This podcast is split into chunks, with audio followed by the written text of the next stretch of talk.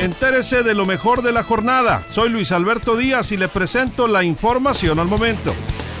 Están listas las boletas, ya la puede descargar usted, las boletas de calificaciones de su hijo de las distintas instituciones educativas del nivel básico público.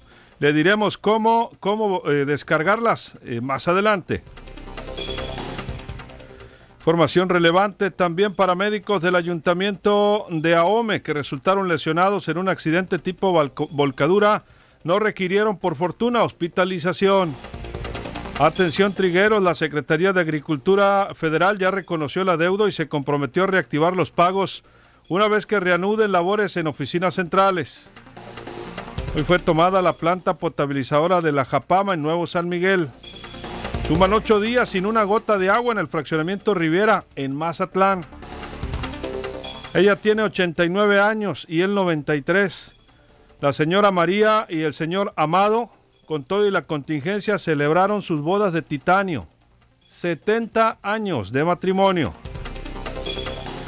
Al perder, el perder, al perder el olfato y el gusto, sospechó que pudiera estar contagiado de COVID y procedió a realizarse la prueba.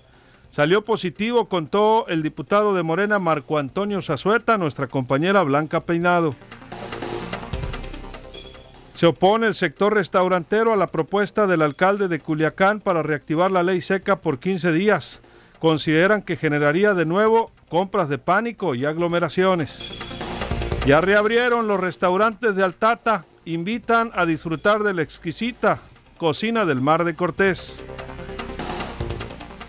Ya no queremos más pérdidas, suplicaron guasavenses a la Virgen del Rosario y al Santísimo Sacramento en el recorrido que se emprendió hoy por las calles de la ciudad haciendo escala frente a la Clínica 32 del Instituto Mexicano del Seguro Social.